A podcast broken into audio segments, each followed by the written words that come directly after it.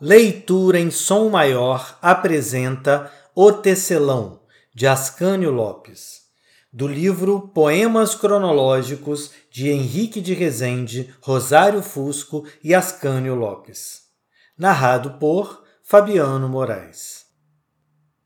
O Tecelão a mão do tecelão é leve e breve traça iluminuras de fios, como riscos suaves e ligeiros das aves no ar.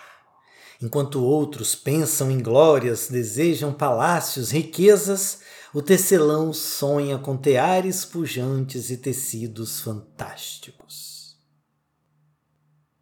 Leitura em som maior, o som da sua leitura